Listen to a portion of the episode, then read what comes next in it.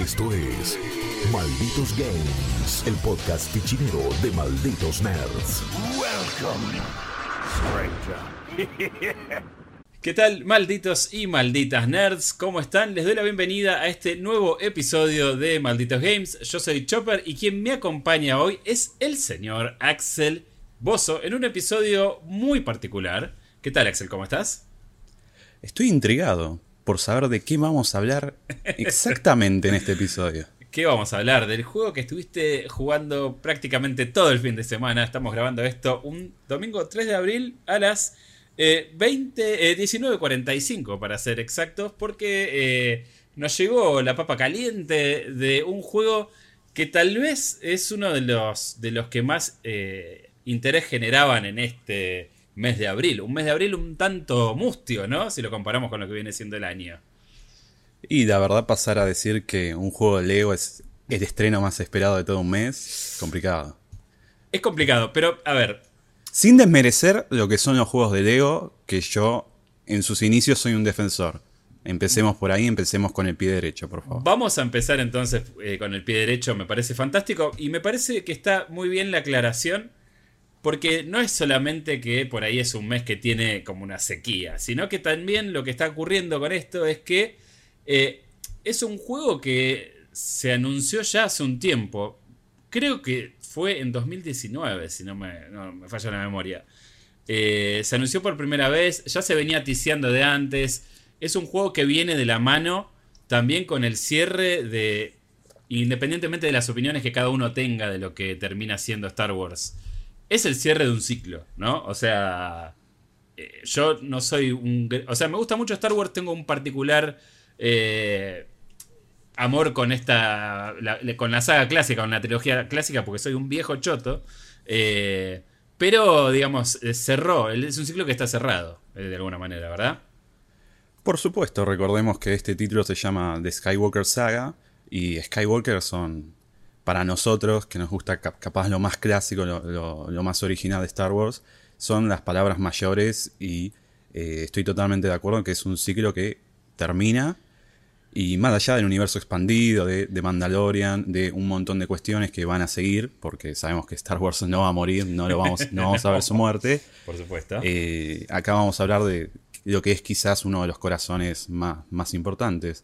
Y es muy importante lo que dijiste del anuncio del juego, porque es un título que tuvo más de 5 años de desarrollo, con montones de problemas. Su desarrollo empezó en 2017 y a quien esté escuchando le recomiendo que chusmee un artículo en Polygon. Hay un reportaje que hizo el gran Jack Yarwood, si estoy pronunciando bien su apellido, si no, discúlpeme, colega. Eh, en TT Games, que es la desarrolladora de todos estos juegos de Lego desde hace casi 20 años, con el primer Lego Star Wars que salió para nuestra querida PlayStation 2 y después multiplataforma en 2005 ya. Eh, esta empresa tiene toda una cultura de crunch que, eh, gracias a este reportaje y a otras cuestiones, empezó a des- desmenuzar.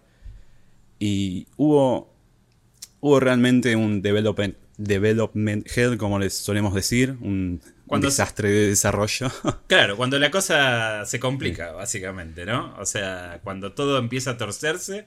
eh, y es el reverso perfecto de lo que estos juegos buscan evocar. Porque esto- en- con Lego es todo alegría, diversión, chistes.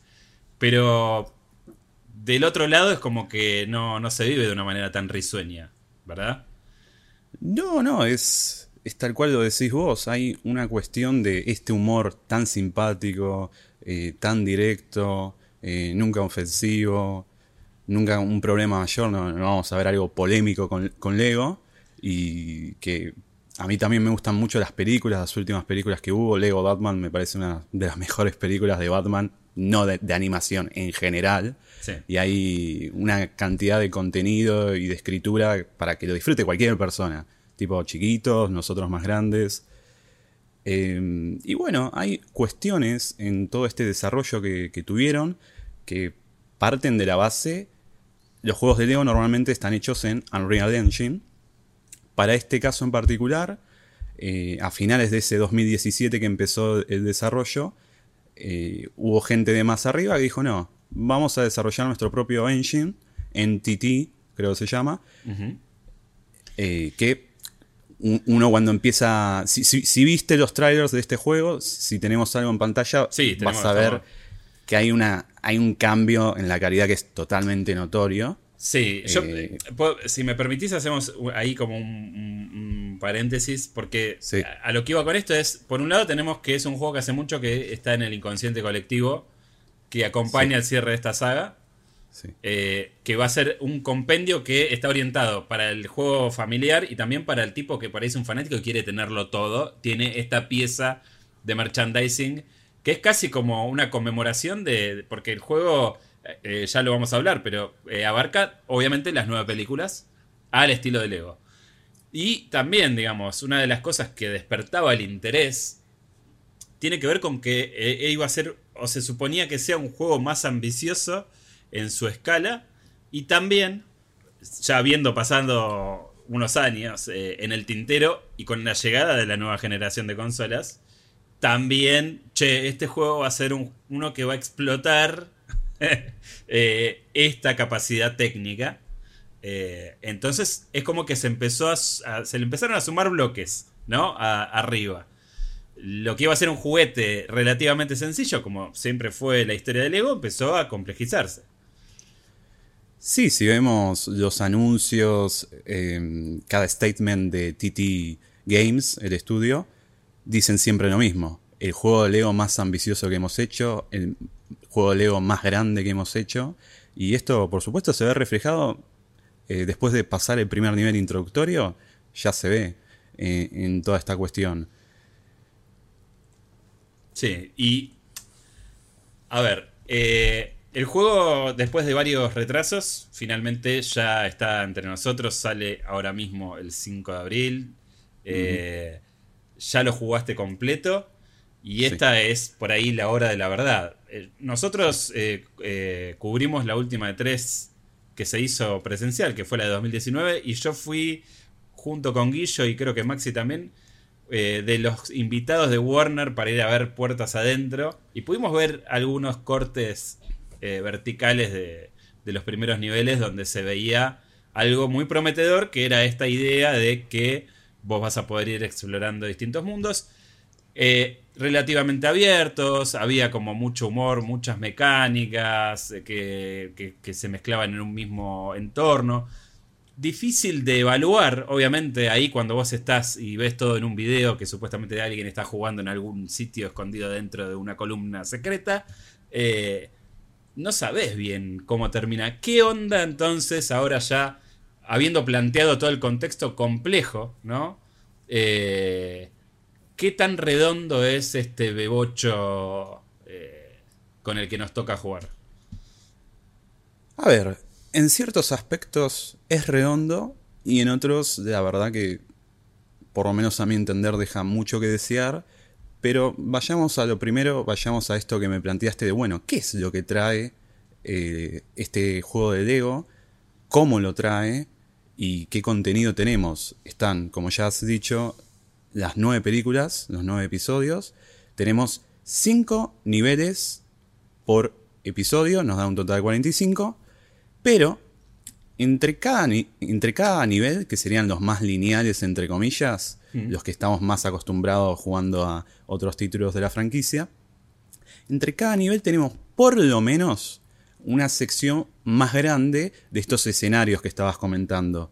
Eh, tenemos todos lugares icónicos de, la saga, como Tatooine, en diferentes secciones de, las cantinas, eh, partes de Hot, hay eh, Dagobah sobre todo hay un montón de estos escenarios recreados hermosamente, que es, en un momento vos empezás a jugar y no entendés muy bien cómo es la movida, porque terminás la primera misión, qué sé yo, eh, puedes elegir arrancar en un capítulo, en el primer capítulo de cada trilogía, puedes iniciar.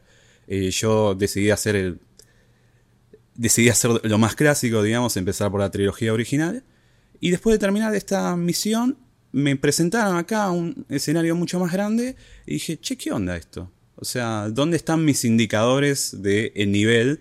Eh, recordemos que, por ejemplo, en cada uno de estos niveles eh, vos tenés que ir recolectando estas stats, como estas tuerquitas de Lego, que son, serían como la plata, y eh, a medida que vas agarrando cierta cantidad, te van dando un bloque azul, que después lo usamos para upgrades, para otras cosas, es parte también del bocho coleccionable.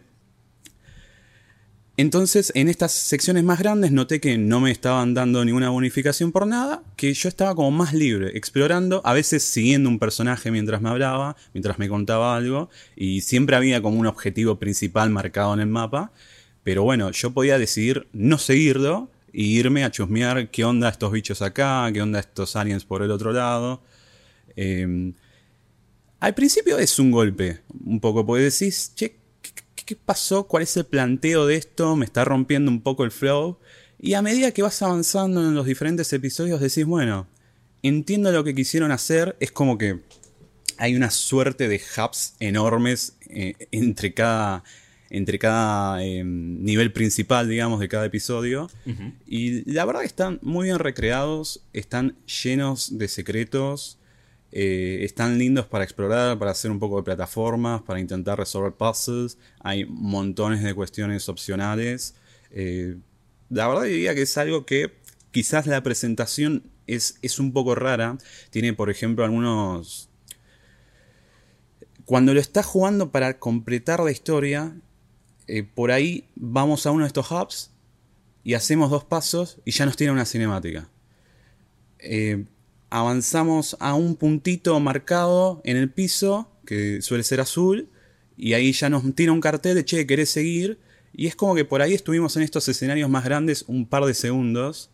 Y es como, ¿por qué? O sea, hay un pasaje lógico, narrativo que se entiende, pero es como, ¿por qué me desarrollaste todo esto para simplemente dos segundos? Es un poco raro. Después, por suerte, una vez que vamos terminando los niveles, podemos explorarlos siempre libremente, sin tener que seguir objetivos ni nada. Eso es lo que viene cuando terminamos el juego, básicamente, y decimos, bueno, quiero coleccionar cada tuerca que hay en este universo hermoso. Em, tiene esos temas de presentación, pero la verdad está muy bien hecha la propuesta. Em, dije que había mínimo uno, pero a veces hay como tres secciones así entre cada nivel principal. A veces hay jefes en estas áreas grandes. Eh, también podemos ir al espacio, tipo a la atmósfera de. Eh, cercano a la atmósfera de cada planeta. Y ahí también podemos tener misiones secundarias, como puede ser ayudar a mm, naves aliadas, eh, romper algunos cráteres especiales. cráteres no, asteroides especiales que mm, nos dan tuercas únicas o, o nuestras clásicas stats. Eh, tiene toda esa variedad que con una mejor presentación quizás, o cuando le empezás a agarrar el gusto y decís, bueno, entiendo cómo funciona, te, entregas, te entregas, está, está dentro de todo bien armado. O sea que, para compararlo, eh, porque digamos, yo antes de, pensar en este juego decía, ¿qué, qué tanta experiencia tiene este estudio? Capaz que en lo que refiere a los mundos abiertos, por ahí el antecedente más inmediato es este Lego City Undercover, que tiene una estructura más abierta y lo que nos habían por ahí planteado en un principio era, bueno, va a ser medio como pequeños sandboxes que vas a poder ir eligiendo entre planetas y qué sé yo. Lo que, lo que estoy percibiendo es como que la estructura de los niveles en lo que tiene que ver como el, critical path, vamos a decir, sigue siendo la misma y después te dejan ir a jugar a un lugar donde vas a encontrar tus, tus guiños, tus chistes, tus cositas de para el fanático de Star Wars. esto es algo más o menos así lo que, eh, lo que entiendo. Estoy, voy por la buena senda, digamos. Esto es lo que hace el juego.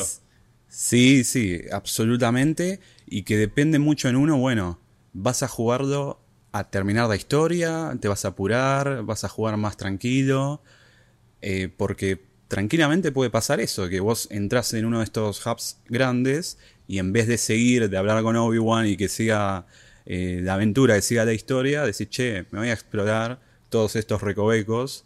Y se te fue media hora, una horita, Y está ahí Obi-Wan todavía esperando diciendo, dale hermano, no tenemos día. Dale, metele. Entonces, claro, entonces eh, creo que yo- no estuve demasiado tiempo explorando así en el medio, mientras quería terminar los episodios, a mí me gusta más como jugarlo así de una, ir tuki tuki, y después cuando me habilitan ya el, el mapa para explorarlo libremente, digo, bueno, ahí voy a ver todo lo que me perdí, y, a veces encontrando tipo sorpresas lindas como puzzles que están dentro de todo bien pensados, que requieren combinaciones, un poquito de, de investigar por aquí y por allá. No, no estoy muy familiarizado con todos los juegos de Lego más recientes. Eh, conozco de- nombre y de haber visto algunas cosas el que nombraste recién. Pero, por ejemplo, este juego de Lego tiene misiones secundarias, si querés. Claro. Y hay misiones secu- secundarias mínimas, que es hacer una boludez en el mapa. Y hay otras que tiene diálogos, eh, todos con voice acting. Eh, suele tener una referencia escondida en algún lado, o suele ser algo muy chistoso al final que, que- te agrada. Eh, la verdad que hay toda una cantidad de laburo y de contenido invertida en todos, todos estos planetas, en todos estos ambientes. Eh, y y es, es muy interesante, es para perderse un montón de horas, digamos, un nivel común de los, de los principales, te puede llegar entre unos 10 y 20 minutos. Ajá. Eh, hagamos la cuenta con, con todo lo que son los 45, pero si vos jugás eh, muy detenidamente intentando agarrar cada coleccionable, que vamos a decir que hay más de mil coleccionables, tipo estos, estos bloques azules que se llama Kinder Bricks, que, que nos dejan upgradear eh, habilidades, hay más de 1100. Eh, personajes jugables hay 380. En naves hay más de 100. eh, hay toda una cantidad de contenido excesivo. Que Sí. eh, la verdad que cuidado, todo lo que pude ver, que obviamente no, no- no he visto demasiado, pero todo lo que pude ver en mis ah, 15 horitas más o menos que me llevó a terminar la campaña entera, eh, parece muy bien cuidado, hay detalles como eh, todos personajes en Lego que nunca se habían hecho, hay como personajes de, de otras cuestiones más afuera de lo que es Skywalker, como mm, cuestiones de Clone Wars, eh, quiero decir fuera de las películas, ¿no? De estos nueve episodios, como Sí. personajes de Clone Wars y demás. Eh, bastante interesante en ese aspecto, creo que la ambición estuvo bien. Lamentablemente nada justifica todo el, el quilombo que tuvieron estas personas, pero bueno. Claro. eh, Sí, entiendo. O sea, eh, estamos básicamente eh, ante una propuesta bastante tradicional, si bien generosa en su contenido y, y creo que esto de tener por ahí eh, juguetes, eh, así sean virtuales, ¿no? Que, que no existen y que son exclusivos de esta experiencia, tiene como cierto atractivo, ¿no? Eh, pero es, a grandes rasgos, una experiencia Lego familiar, absolutamente. Creo que es absolutamente familiar. yo lo siento como una ligera, no sé si decir decepción, pero estaba esperando algo más, tal vez, que la experiencia clásica de, de los Legos. No sé si fui un poco naive, no sé si fui víctima tal vez del hype, no sé si llamarlo hype, porque la verdad que tampoco es que no estaba pudiendo dormir esperando a que salga. Pero, pero, no sé, me parece como que ¿En qué pensás que por ahí se fue todo este crunch desmedido, ¿no? Porque eh, evidentemente se ve, es un juego lindo, vos lo jugaste en PlayStation 5, ¿verdad? PlayStation 5, sí señor. ¿Cómo viene ese motor TT Engine? ¿Está bien? ¿Más o menos? Eh, ¿Qué onda? Para mí el aspecto visual es de lo mejor que tiene el juego. En mi humilde opinión, eh, los bloques nunca se vieron mejor. hay, toda una, hay toda una cuestión de iluminación. Eh, utilizan screen sprays, eh, reflections, en criollo no es ray tracing, son las que están hechas en sí mismas dentro del juego Sí. y que girás la cámara para, para los costados, digamos, para los extremos y desaparecen los reflejos. Pero mientras están, funcionan muy bien. Eh, dicho sea de paso, el juego supuestamente va a tener un parche que agregue ray tracing y vos me dirás, ¿por qué? Porque un juego de Lego va a tener ray tracing y te estás tanteando el bolsillo a ver si todavía tenés la billetera. Sí. Pero realmente creo que le podría llegar a venir muy bien en el sentido de que estamos en universos que tienen cierta... Tienen como materiales orgánicos, materiales de la vida real casi. Sí. Todo lo que son las paredes, los metales. eh, y hay muchos escenarios, sobre todo cuando estamos adentro de naves, donde la iluminación juega un, un rol fundamental y cómo se refleja acá y cómo se refleja allá, mismo en los personajes. Y yo creo que para esos aspectos podría venir muy bien, po- po- podría utilizarse bien, pero bueno, al mismo tiempo, che, es un juego de Lego, no sé si es para tanto, no sé si hay que que la gente tenga que seguir sufriendo, la verdad que no, ojalá No, puedan cambiar no. las cosas después de este lanzamiento. Pero realmente quiero como destacar que sí, lo que es visual, puramente visual, se ve excelente, aunque tiene un, tiene un tema. Tiene un tema que yo te hice una pregunta de- detrás de cámara eh, más temprano con respecto a esto, porque me pareció un efecto. Un efecto de respeto, pero que no, no lo entiendo cómo está puesto. ¿Qué pasa? El juego corre a, unos 60 FPS, o al menos a un aproximado, es bastante fluido. Sí. La animación eh, se ve bastante bien. Eh, pero las cutscenes, o por lo menos las cutscenes más principales, digamos, donde se nota que está más la actuación, más eh, los juegos de luces, Sí. donde está todo el pedigrí artístico, corren a otro frame rate. Corren a muy pocos cuadros por segundo, emulando esta visión de stop motion que tienen las películas. ¿Cuál es el problema con esto? El problema es que vos estás peleando contra Darth Vader, estás peleando normal a los F- FPS que solés tener durante todo el juego, y por ahí te tiran una cutscene instantáneamente y te cambia. Te produce ese jarring totalmente feo. Sí. que, que, a ver, es un efecto que, que yo, vuelvo a decir, lo respeto. Y a mí no es que me disgusta cómo se ven las cinemáticas. Pero mientras estoy jugando no me la pongas, maestro. O sea, dame una opción, aunque sea de poder dejarlas en una resolución común. Porque mm, Sí, cuando no hay una pantalla de carga en el medio es totalmente disruptivo la experiencia. Claro, poneme un, un switch de visión del, de- del artista, sí o no, básicamente, ¿no? Porque Sí, eh, me- claramente no es una cuestión que tiene que ver con eh, una falencia técnica, sino con una decisión artística de emular cierta cosa del stop motion, que por ahí ya no es tan necesario, ¿no? De pronto. No, aparte, yo te hacía una pregunta antes, eh, detrás de cámara, porque me pasó algo muy raro terminando el juego, y es que no todas las cinemáticas tienen esta cuestión, pero porque uno nota que hay como cutscenes eh, de menor presupuesto, digamos, y están las otras las más principales, donde pasan eh, todos los elementos de la trama, las escenas de acción, etcétera. Sí. Pero llegando a la escena final de episodio 9, me pasó de que toda la cutscene final está en 60 FPS. Y es como que digo, che, ¿Qué? pero acá se olvidaron, se olvidaron de poner el sello de artista, la visión artística, o, o pasó otra cosa, o esto no era realmente eh, la intención. Claro, entiendo. Es, es rarísimo. Entonces, eh, volviendo a la pregunta inicial, vos eh, ese crunch en dónde crees que estuvo puesto? En darle una forma que al final el juego no tiene, en esta cuestión técnica, usando tu astucia, digamos, de, de persona que se dedica a esto hace bastante.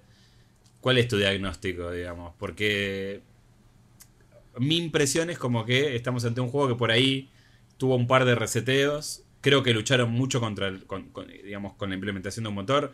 Sabemos que esto es algo problemático. De hecho, sin ir más lejos, hace poquito escuchábamos la noticia de otro estudio que también tuvo mucho crunch, que es CD Projekt, en donde, digamos, todo lo nuevo va a ser en Unreal 5, que es básicamente, esto no hace falta ser muy inteligente, pero digamos, esto es básicamente para que nadie tenga que aprender un motor y para que todo sea un poco más fluido. Eh, siempre que se implementa un motor propio es un dolor de huevos. Eh, entonces, capaz que tiene que ver con eso, pero vos qué es lo que opinás? Porque digo, uy, tanta gente sufrió, tantos demoras, tanto retraso, de repente estamos ante un juego que, digamos, no es superador en el sentido, por lo menos desde mi punto de vista, por lo que me contás respecto a lo que venimos jugando de Lego, no es ese antes y después tal vez que nos habían prometido puertas cerradas en esa 3 2019. Entonces, ¿dónde se fueron ese sangre, sudor y lágrimas de toda esta gente? Bueno, escarbando un poquito más en este reportaje que decía al principio, pasó lo que vos estuviste tanteando recién así, al aire, digamos. Hubo reseteos, hubo montones de mecánicas que implementaban, sacaban, implementaban, sacaban. ¿Y qué pasó con este engine nuevo?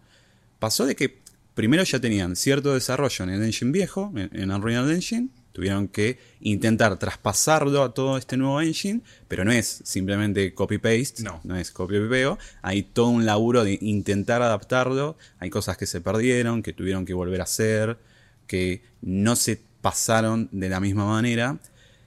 Y lo peor de todo es que era un engine que personas, muchas personas del staff le decían a los gerentes y demás, che, esto no funciona bien. Che, estamos laburando el triple que antes y por ahí pasan horas, esto se apaga y no me guardo nada y perdí un montón de trabajo. Entonces pasó eso de que tuvieron un engine que básicamente tuvieron que ir perfeccionando, cosa que pasa normalmente en la industria cada vez que implementan un nuevo engine, es, es dentro de todo normal. Pero cuando te está perjudicando todo un desarrollo, que volvamos a decir es un desarrollo de un juego de casi 5 años o un poco más de 5 años, eh, para mí realmente todo el crunch se fue ahí por un lado, por todos estos reseteos que encima venían todo ocupado por maltratos de directores gritándole a la gente porque se iba en horario. O sea, si, si, vos no te querías quedar a hacer doble hora, voy a tu escritorio y te grito enfrente de todos. Eso era como lo más tranquilo que pasaba. Entonces esta cuestión de todo lo que pasó con este engine, con todos los problemas, con gente con todos los artistas que no lo sabían usar al principio, porque como también mencionaste hay que aprender a usar un engine de cero, y si encima tiene problemas que te rompe el progreso, que no te lo guarda, súper problemático. Y después sí, diría que está en la escala del juego, que está en la escala. Eh, si querés ahora después vamos un ratito a, bueno, ¿qué es, qué es el gameplay? ¿Qué es jugar un Lego? Por si alguien nunca jugó un Lego, básicamente. Eso, eso estaría bien, sí. Ahí después redondeamos con eso, pero yo diría que en toda esta cuestión de decirte casi 400 personajes, eh, cómo se ve todo, todos los planetas que hay, todos los espacios de los planetas que hay, eh, los interiores, yo creo que está todo ahí, realmente. Bien, bien. Em, eh, después, bueno, sabemos, ya para, pasar a, otro tema que me parece que no es menos importante cuando jugas un juego de Lego, tenés el típico humor Lego, ¿no? Tenés la forma en la que Lego te cuenta la historia que ya conoces. ¿Cómo funciona eso en este juego? Ya sabemos que está unido medio como con alfileres, clips, ¿viste? Como, bueno, es esto lo que nos salió, el nivel principal, el hub que puedes activar. Pero en general, ¿qué sensación te deja la propuesta narrativa y el humor de, esta, de este compendio de, de películas en Lego? Bueno, el humor para mí es es muy agradable, es muy simpático. Por si alguien nunca jugó un juego de Lego, nunca vio una película de Lego, suelen usar mucho humor físico. Digamos, por ejemplo, no sé, está Luke atrapado en Hot, el planeta de nieve, y se lo está por comer un Yeti. Entonces estira la mano intentando agarrar su sable láser. Eh, en vez de agarrar el sable, empieza a agarrar cualquier otro objeto que le va pegando en la cara. ¿no? Esto sería como el ejemplo perfecto de qué es una escena Lego. También, qué sé yo, en, el, en el, principio del episodio 7, cuando está Finn, este soldado que se va a revelar, en la película original vemos que su casco está manchado de sangre. Acá te muestran que cuando está terminando el nivel, el flaco se está comiendo una torta, entonces tiene todo manchado de chocolate en el casco y por eso lo tiene manchado. O sea, todos estos ejemplos serían como, bueno. el tipo de humor. el tono del humor. Uno, uno, que me encanta es cuando Wookie, eh, cuando Wookie, cuando Chewbacca normalmente está hablando, que hace uh", todos esos ruidos, eh, te ponen un subtítulo como diciendo sarcástico.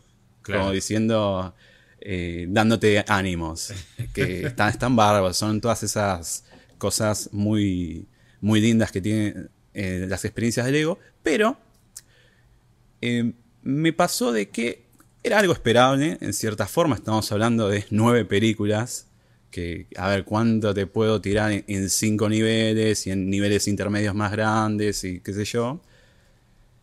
A ver, todo lo que es lo principal de cada película está en el juego. Sí está en el juego, lo vamos a ver, ya sea en una cutscene, lo vamos a jugar, ya sea un enfrentamiento con un personaje clásico.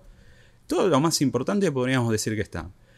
Pero yo siento que, salvo muy contadas excepciones, como, digamos, toda esta cuestión de Rey de su identidad, que es más, eh, eh, ponemos el juego por primera vez, tenemos una cutscene hermosa, y cada vez que vamos al menú está Rey hablando y diciendo eh, algo como, ojalá pueda buscar cuál es mi camino o quién soy en la vida, ¿no?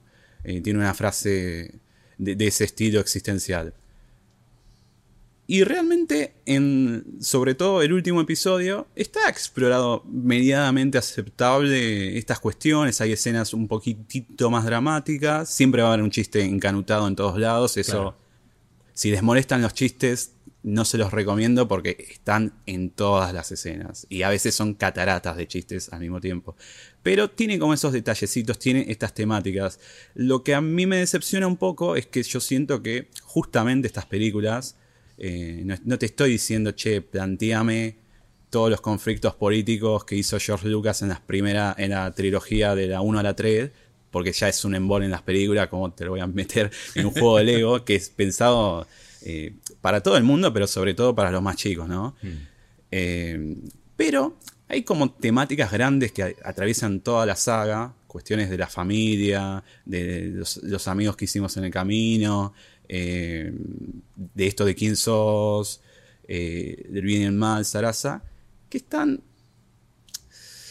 están apenas tocadas muy superficialmente y, y es como te digo, che, yo no, de vuelta, no digo que un juego Lego tenga que tener eh, un desarrollo, una profundización de Sarasa. Eh, dámelo masticado, dámelo con mil chistes, está todo perfecto.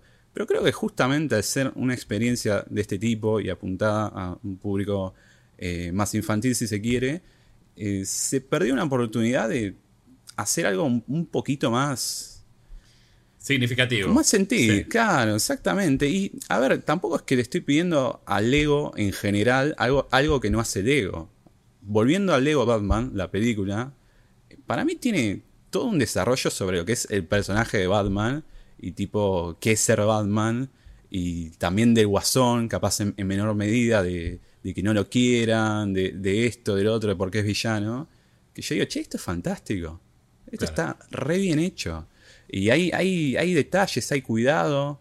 Y acá es todo más muy azucarado, muy, muy sobre edulcorante y, y vamos, y vamos a lo que viene. Claro. Eh, yo creo que narrativamente, por más que se entiendan eh, la gran mayoría de las cosas y que sea disfrutable, entretenido, le falta, le falta que sea significativo. No dice nada, cosa que las películas sí tienen. O sea, más allá de, todo lo que vos te pueda gustar o no, le critiques o no a lo que es la serie Star Wars o la saga, hay un montón de, tópicos que se subyacen ahí, que son los que te hacen erizar la piel cuando ves el... Bueno, no sé qué sé yo, a mí me ha pasado eso, ¿no? Como, che, esto es importante, esto tiene una importancia. Eh, y acá por ahí eso evidentemente no está. En, algunos temas, como esto que decía de Rey, el tema de, Anakin volviéndose Darth Vader, eh, algunas otras cuestiones están. Pero eh, en la trilogía original, por ejemplo, de, la 4 a la 6, para mí no, hay mucho. realmente no, no hay mucho. Eh, es medio una, pena. Claro. Bueno, y creo que lo, lo- lo que nos queda atacar ahora capaz que es la parte central de la experiencia, que es si es divertido de jugar, ¿no? Esto es como lo que le pedimos a todos los juegos, que sean divertidos, ante la, la, posibilidad de que cada nivel tenga sus cosas y había como un hint de que por ahí tenías distintas formas de jugarlo, eh, partes de naves, partes de a pie, mundos abiertos, ¿qué onda? ¿Cómo es jugar este juego? Bueno, me puse a ver videos de cómo era ese Lego Star Wars de hace casi 20 años, a decir, che, cómo está mi memoria, cómo, cómo es el pasaje, ¿no? Cómo es el pasaje jugable a esta nueva experiencia. Eh, hay, hay un avance, hay, hay un salto caricativo, lo visual es totalmente superlativo, por supuesto, pero en esencia es lo mismo. Lego este Lego Star Wars es un beat'em up, pero que tiene profundidades, que tiene variedades eh, que quizás antes no, estaban. Por ejemplo, eh, si antes solamente apretabas cuadrado para eh, pegar con el sable láser y listo, y tenías tres, tres animaciones de golpe y ya estaba. Y si era un personaje que usaba un- una pistola, solamente pegaba tiros con la pistola y ya está. Acá, por ejemplo, podemos usar una mira para apuntar más preciso y podemos eh, bajar los cascos de los enemigos y después darle un headshot y lo matamos de una. No, no- hay que estar dándole tiro y tiro y tiro para bajarlo eh, normalmente. Eh, tenemos combos, tenemos todo un sistema de combos que aparece a la derecha de la pantalla como si fuese, no sé, algo medio Devil May Cry. Sí. Eh, y es interesante porque mientras estamos en este sistema de combos, podemos también apretar la X, el triángulo, el círculo, y vamos haciendo otras acciones, como usar la fuerza en un ataque, usar un agarre, mandar al enemigo al aire y empezar a pegar de ahí. Y también nos, nos incita el juego a ir variando porque si los enemigos empiezan a bloquear, vos el mismo ataque no lo podés repetir. Claro. Entonces, digamos que, a ver, el combate es súper sencillo, lo puede jugar cualquier persona, está pensado para eso, eh, pero entretiene, entretiene, tiene un grado de profundidad que antes no estaba, es eh, muy bienvenido. En, los juegos viejos no se podía, por ejemplo, usar la fuerza e intentar eh, un objeto a un enemigo. Acá podés, eh, por supuesto se puede seguir construyendo cosas, hay personajes con diferentes clases. Eh, algunas clases pueden crear ob- objetos que te ayudan con el escenario, a poder hacer las plataformas mejor. Eh, otros personajes son droides que si- simplemente te ayudan a pasar ciertas cuestiones. Algo que me molestó muchísimo y que cuando dije droid, ahí me acordé. Tienen una suerte de minijuegos, como lo que sería el minijuego del hackeo clásico Sí. de casi todos los juegos que eh, cada vez que usamos a R2 eh, tenemos como estas estos objetos, digamos, es- estos lugares donde se tiene que conectar R2 y arreglar unas tuerquitas y ahí activa algo, normalmente una puerta. ¿Y qué pasa? Hay más de 50 tipo en todo el juego y es siempre lo mismo. Es siempre eh, hay dos variantes, a lo sumo puede haber un poco más de desorden, pero es siempre poner la tuerquita como va, que todo encastre.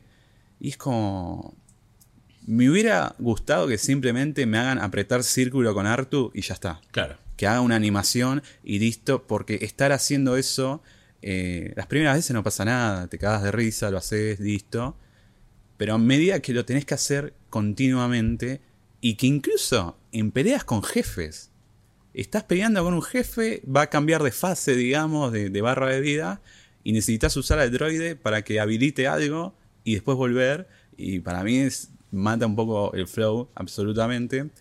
Eh, tiene esas cositas de minijuegos que no las entiendo, me parece muy arcaico y de vuelta, si lo hubieran hecho automático hubiese estado mucho mejor.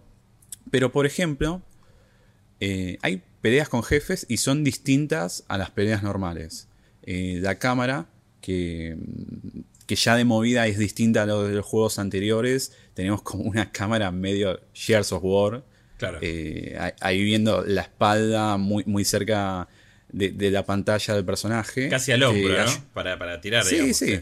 Sí, sí, eh, bastante extraño al principio, pero después ves que termina funcionando bien, se siente más íntimo ciertas cosas, para disparar sirve. En muy poquitos, en muy poquitas ocasiones tuve problemas con la cámara en sí. Normalmente se, se maneja muy bien. Y lo que quería decir de estas peleas con, con jefes, que se pone todavía más cerca la cámara, eh, suelen tener muchas barras de vida.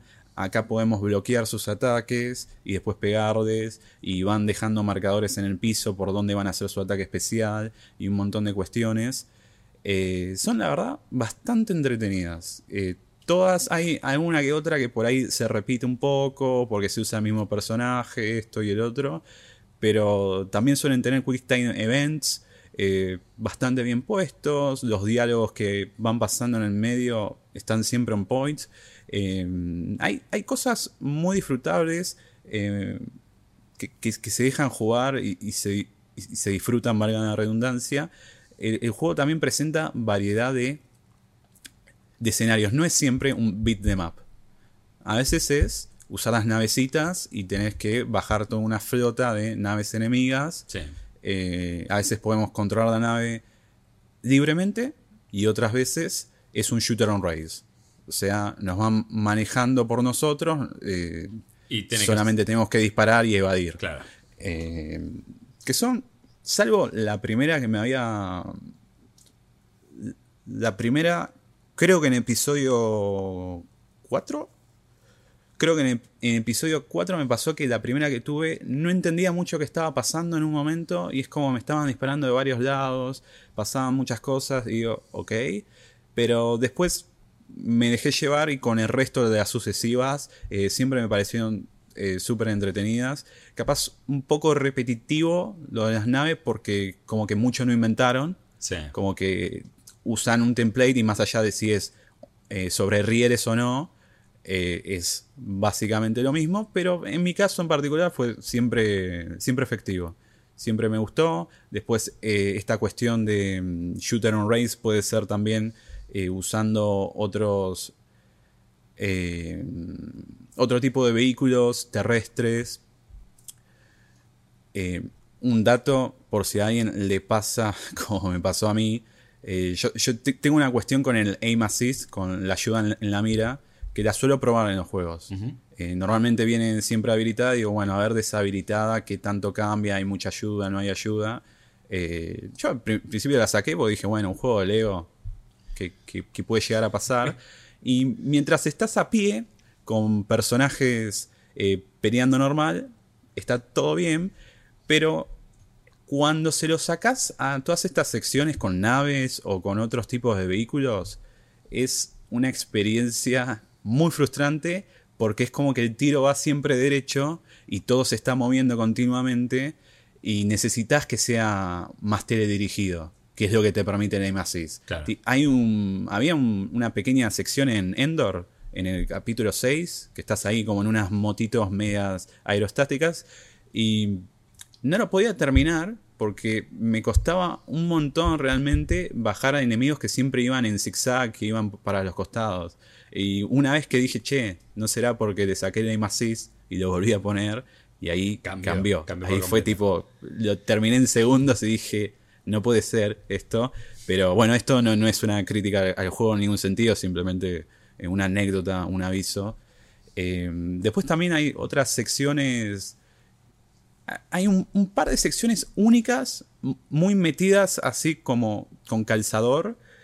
Eh, tenemos la car- las carreras con los, Con los pods. con los racers, Sí. con los post racers, y se pone en primera persona. Y la verdad que como un, un nivel así, tranqui, eh, fue muy entretenido. Eh, después hay una parte mínima donde se pone medio voy a decir RTS, pero en sí la idea es como que hay tropas que ves desde arriba y vos tenés que ir tirándole con una catapulta y ir bajando cierta cantidad de soldados. Medio tower, tower Defense. Una cosa así. Claro, ponele capaz más, más por ese lado. Eh, después también eh, en, en la trilogía última hay una pequeña sección donde usamos dobles, digamos, para no spoilear mucho tampoco. Y tenés que ir completando ciertos puzzles únicos que aparecen solamente en esa sección Sí. del todo el juego. Sí. Eh, la verdad que, a ver, ¿es revolucionario? ¿Es lo que el Chopper quizás estaba esperando? Seguramente no. Eh, y hay alguna que otra sección, como esto de eh, que tenés que defender a veces ciertas ol- oleadas de enemigos mientras otro, un personaje tuyo está reparando la nave o algo por el estilo. Se me hicieron un poquito largas, se me hicieron un poquito insulsas, como que le faltaba mucho más azúcar, que haya, no sé, más explosiones, más, Sí. más otras cuestiones, y se estiraban un poco. Pero por lo general, lo que es jugar Lego, lo que es jugar este Lego en particular, eh, para mí fue muy disfrutable Bien. en, en estos sentidos. Eh, en lo que es su- sus mecánicas core, digamos, de, de núcleo, para mí estuvo, rinde, estuvo bien. digamos, rinde y, Sí, sí. y más allá del, del tema del hackeo, me parece que hay como una variedad muy interesante, ¿no? Y como que tiene ciertas sorpresitas a medida que va llegando a las distintas series, ¿no? Distintas trilogías. Eh, bien, o sea que estamos satisfechos por ese lado. Sí, o sea, ¿qué esperaba yo de este juego? Esperaba un juego que obviamente sea para toda la familia, que claramente iba a estar enfocado en los más chicos y las más chicas, y que no, no pidiera nada nada difícil, digamos, o sea, no le iba a pedir un modo de dificultad, no le iba a pedir nada de eso. Simplemente que sea un juego sencillo, disfrutable y que eh, haga la gran eh, Super Mario 64 de hace más de 30 años, o bueno, estoy, estoy mal con los años, pero de hace un par de décadas, de vos querés terminar el juego normal, listo, lo terminás, lo puede terminar cualquier persona. Es, es sencillo. Sí. Ahora, vos querés juntar cada piecita, cada coleccionable, cada secreto, bueno, no es tan fácil. Realmente ahí empieza a haber otras cuestiones de exploración, de un poquito más de habilidad, de plataformeo. Más compromiso. Que, exactamente. Y yo, yo esperaba eso, que tuviera esta otra pata que para los que nos gusta coleccionar, agarrar todos los coleccionables en los juegos, que en este dudo hacerlo porque son realmente demasiados. Ya cuando hay más de mil es como, no. Pero hay, hay un cuidado en eso. Hay un cuidado. eh, hay todo, todo un interés en que realmente jugadores de todas las edades y jugadoras de todas las edades puedan intentarlo eh, y puedan estar entretenidos y buscando más cosas que me pareció que, que rinde por ese lado. También eh, hay algunos detalles.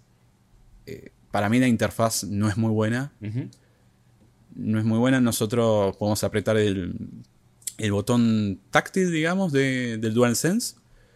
Y nos tira una suerte de solapas con un montón de cosas. Y el juego es como que no se toma el tiempo de explicarlo muy bien. Eh, y tenemos ahí, por ejemplo, los personajes. Hay todo un listado de personajes. Podemos comprar eh, el total de 380 personajes o simplemente los vamos de- desbloqueando a medida que pasamos niveles, que hacemos misiones secundarias, algún desafío. Eh, pero a veces pasaba de que, por ejemplo,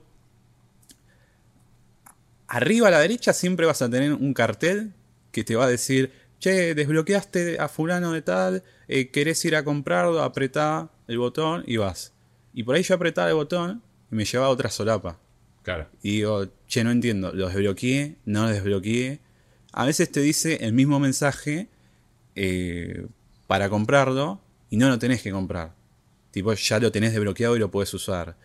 Eh, hay una solapa de eh, mejoras, que tenés como las mejoras para todos los, todos los personajes, que te hace, por ejemplo, que estén marcados los coleccionables en el mapa, que los puedas ver más fácil, eh, más vida para tus personajes, que los daños con, cierta, con cierto ar- armamento sea mayor.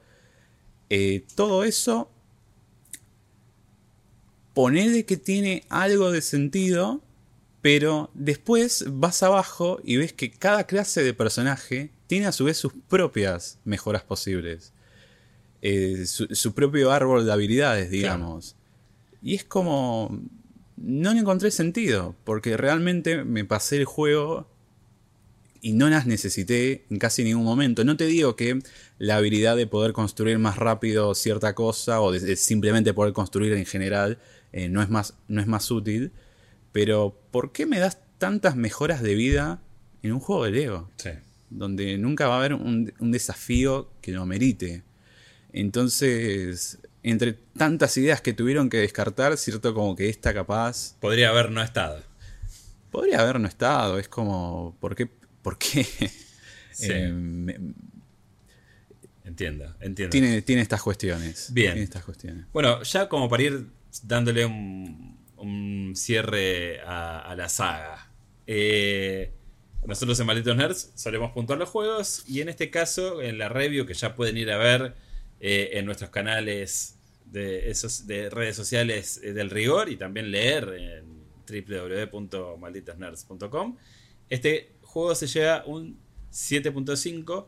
Intuyo que este puntaje tiene que ver con todas estas cuestiones que estabas comentando recién y con las cosas que por ahí son eh, recurrentes en esta franquicia. ¿Querés expandir un poco más respecto a eso?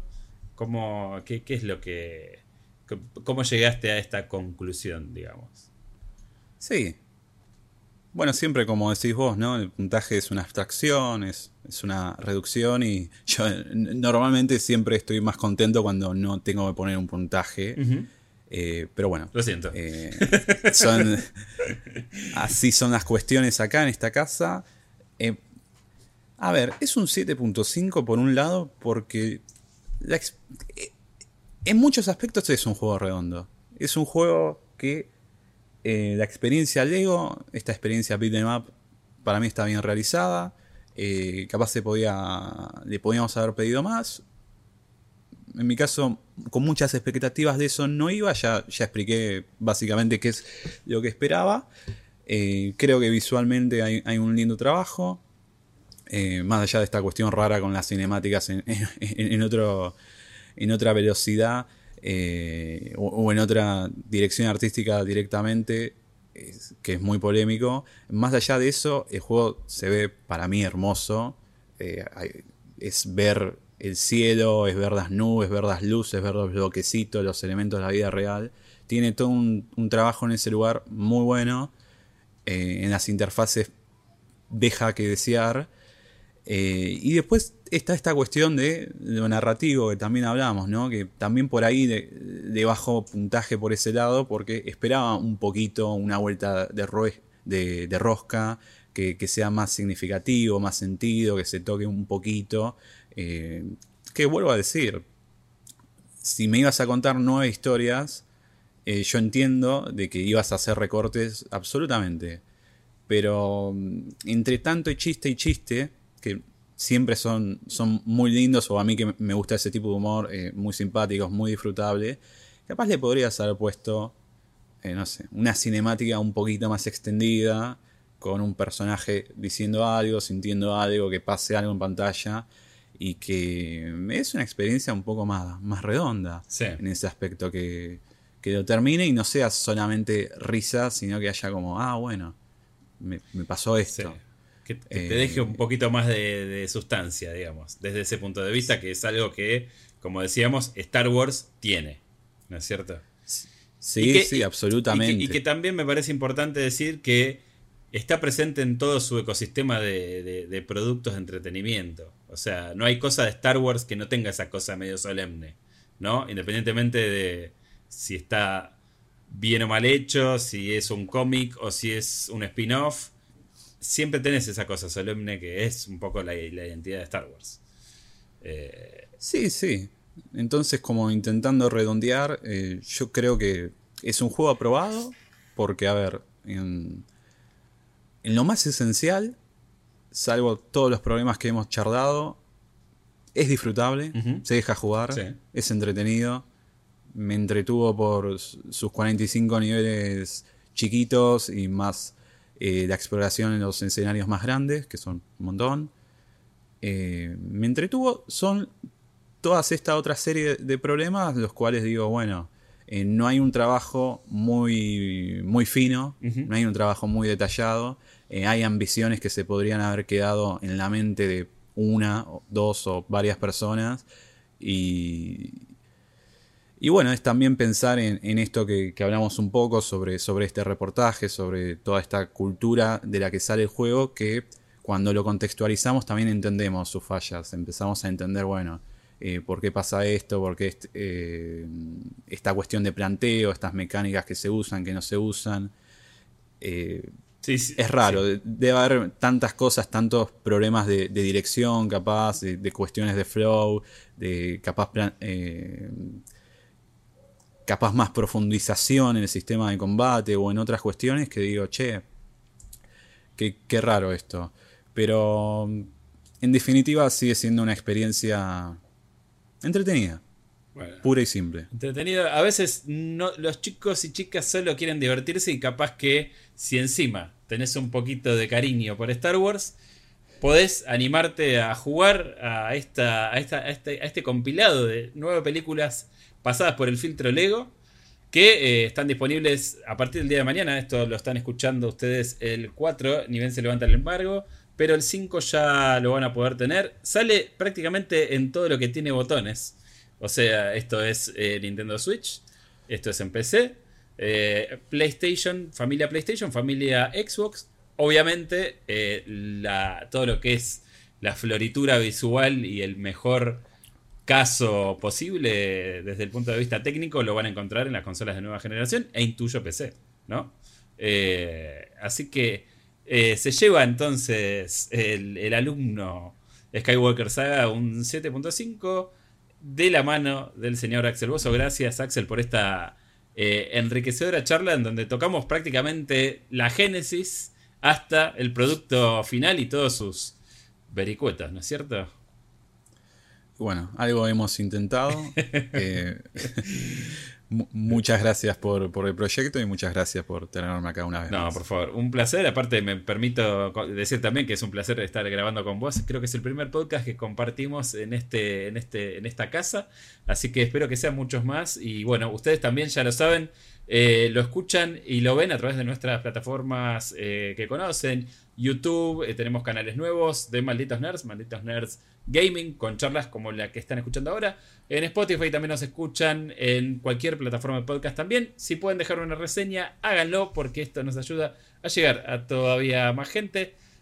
mi nombre es Jeremías Cursi o Chopper, como me conocen. Acá el señor Axel Bozo. Nos volvemos a escuchar en el próximo episodio de Malditos Games. Hasta la próxima. Esto fue Malditos Games, el podcast fichinero de Malditos Nerds.